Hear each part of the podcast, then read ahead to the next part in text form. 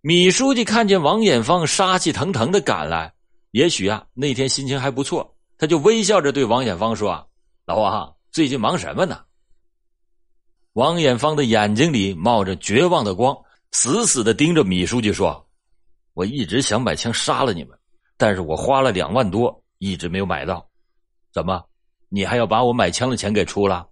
今天你要不解决问题，我就要杀人放火了。”米书记让王艳芳的气势汹汹的样子给吓毛了。虽然之前王艳芳曾经多次的来找过麻烦，但从来都是两手空空。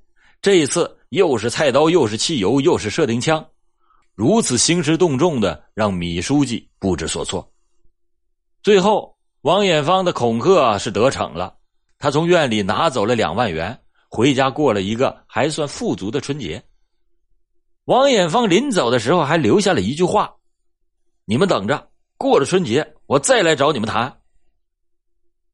院里怕王艳芳再来闹事就连忙的加强了保安力量，天天的在办公楼前巡逻。王艳芳得知后，对一位领导说：“你们不要那么剑拔弩张。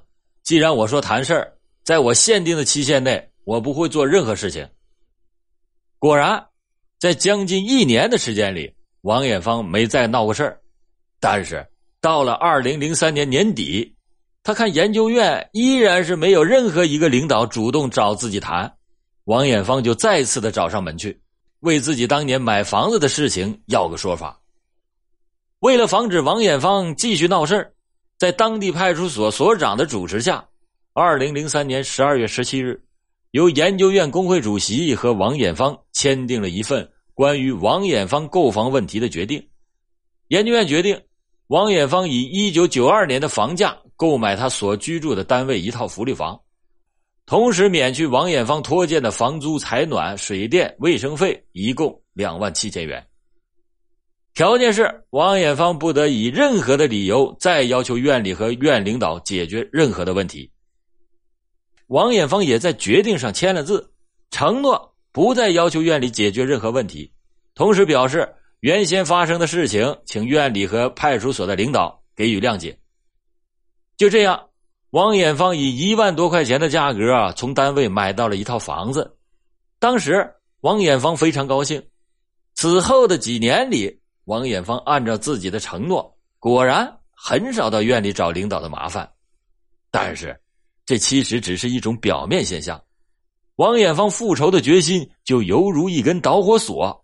从来就没有改变过燃点，只是没有遇到电光火石的那一个瞬间。二零零四年二月，王艳芳把刚刚买下的房子给卖了出去，她需要钱养活自己残疾的大女儿和正在上小学的女儿，还要为卧病在床的老母亲治病。但是，二零零六年春节前，王艳芳的母亲真的就变成了植物人，没有办法。王艳芳只好是把母亲送到了敬老院。这件事情对困顿不堪又非常孝顺的王艳芳来说，无疑是一个晴天霹雳。八年前那个杀人的念头不可遏制的又被点燃了。王艳芳不能不拿自己跟陆院长和米书记做比较，他们都是退休后仍被返聘担任领导，但是王艳芳八年却没有工作。而且没有申请下来低保，天天自己生闷气。王艳芳对此极其的愤慨，心想自己因为改制被解雇，可领导退休还能当官他的心里极度的不平衡。就在这种想法的支配下，王艳芳再次的去单位找领导，每隔几天就去找他们讨说法，要求解决工作和生活上的问题，但是始终也没得到解决。二零零六年一月八日，王艳芳找到退休后返聘的陆院长谈了十分钟，让陆院长在半年之内给自己一个说法。之后，王艳芳转身来到派出所，找到所长说：“我从今天开始活腻了，说不定哪天我要杀人。为了这一方水土保持安宁，你把我赶快抓起来吧。”但是，忙于工作的所长安慰王艳芳说：“你们的事情我们再调解调解。”你回去等电话吧，好好过个年。回到家以后，王艳芳写下了一份一个男人的自白，并且把这份自白邮寄给了一家电视台的特别关注的栏目组。王艳芳在信封上特别又注明了，让收信人半年之后才可以打开看。没有人知道，在这半年时间里，去意已决的王艳芳是怎样度过的。按照他自己定下的时间表，二零零六年六月八日是半年的最后期限。但是在这期间，没有任何一位领导主动的来找王艳芳谈，也没有任何一个知心朋友。能够从旁规劝。二零零六年六月一日，王艳芳把自己那间六七平方米的平房过户给了小女儿，又把房子以小女儿的名义租了出去，并且预收了三个月的租金三千六百元钱。随后，马上就拿去了还了所有的赌债。还完之后，自己身上只剩下几十块钱。拿着这点钱，他已经是无处可去。最后。王艳芳只好挤在院子里一个熟人家住了几天，静静的等待着六月八日的来临。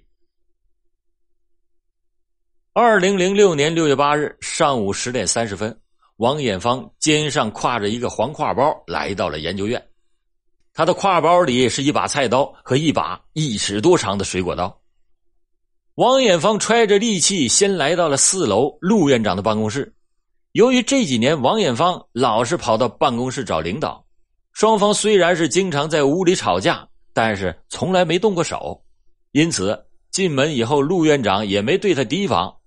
王艳芳进门之后就把房门给反锁上了，拿出尖刀对着陆院长说：“我原来告诉过你，我活够了，今天我是带着你一块走的。”陆院长一看王艳芳手里拿着刀。连忙上前抱住了王艳芳，大声的喊道：“你要干什么？快来人呐！”但是此时的菜刀已经是雨点般的砍在了陆院长的身上，陆院长当场死亡。这时候，楼下的员工听到楼上有动静，急忙的跑过来，见王艳芳拿着血淋淋的菜刀，都吓得跑开了。王艳芳提着菜刀和黄挎包向楼下走去。直奔三楼米书记的办公室，但是办公室没有人。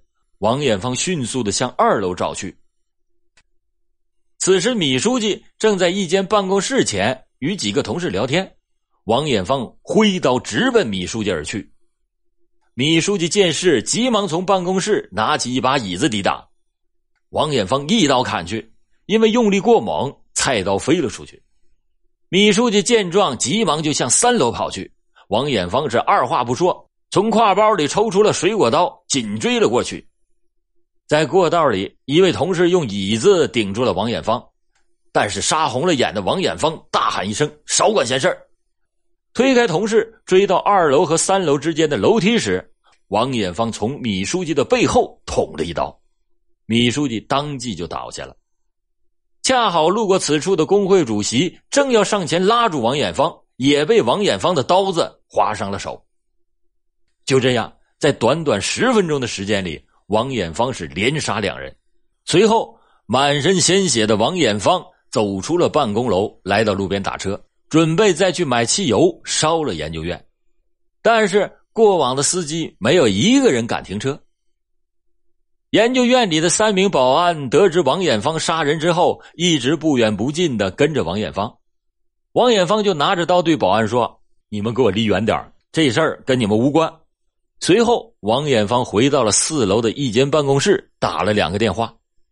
第一个电话就是打给幺幺零报警。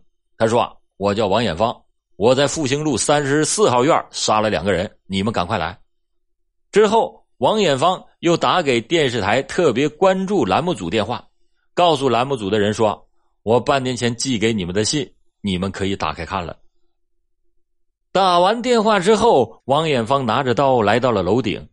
此时，警察已经赶到了现场，把王艳芳是围困在楼顶。在与谈判专家交谈了将近一个小时之后，王艳芳被民警制服。王艳芳对杀人的事情供认不讳。二零零六年九月二十五日，在案发以后不到三个月的时间里，王艳芳被北京市检察院第一分院。以故意杀人罪起诉到北京市第一中级人民法院。在法庭上，王艳芳对自己的杀人罪行供认不讳。二零零六年十一月二十四日，北京市第一中级人民法院以故意杀人罪判处王艳芳死刑，剥夺政治权利终身。王艳芳目无国法，杀人手段狠毒，实属万恶不赦。似乎不杀不足以平民愤，但三条人命、三个家庭顿时毁于一个不理智的报复。王艳芳的杀人动机，难道就不该令我们感叹深思吗？我们首先应该想到的是，咱们首先应该想到，如果不是王艳芳赌博不上班。甚至还有倒卖设备和涂料配方的行为，领导们会难为王艳芳吗？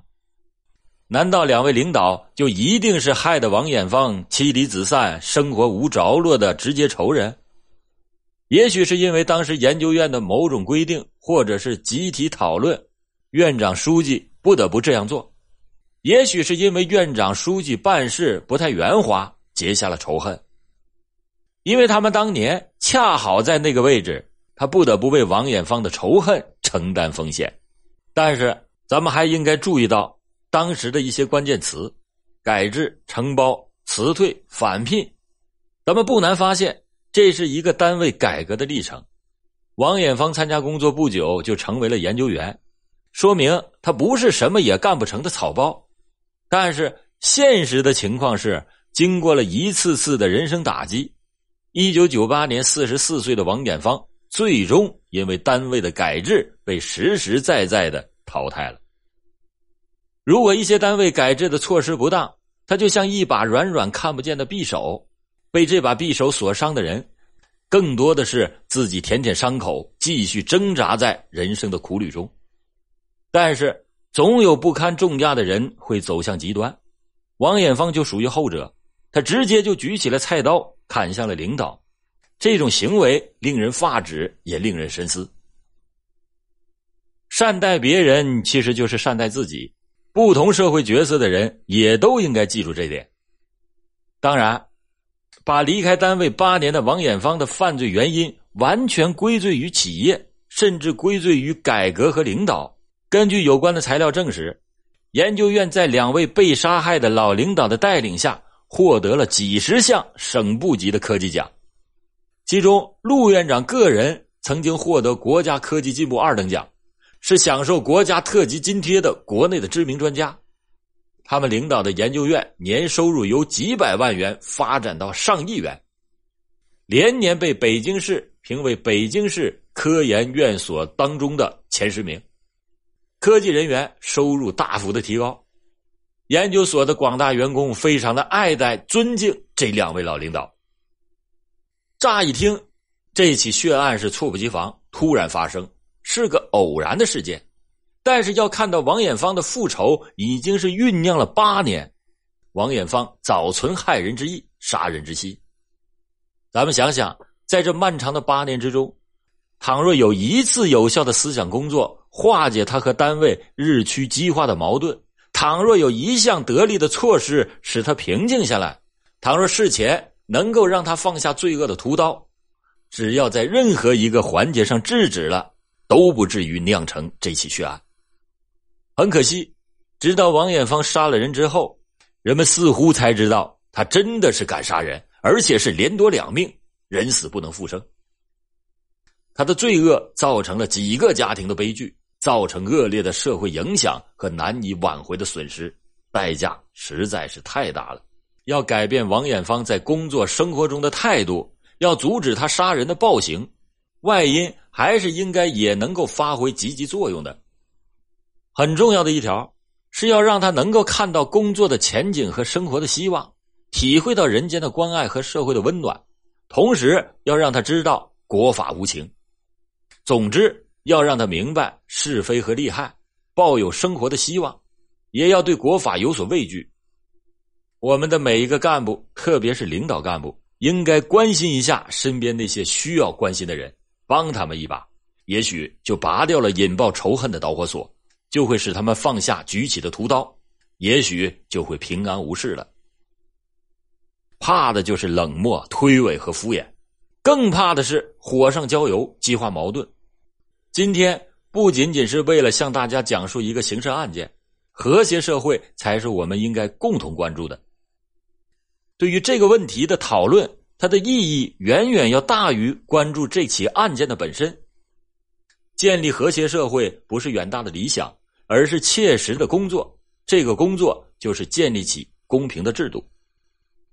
好了，感谢您今天收听老欧讲答案。老欧讲答案，警醒迷途者，惊醒梦中人。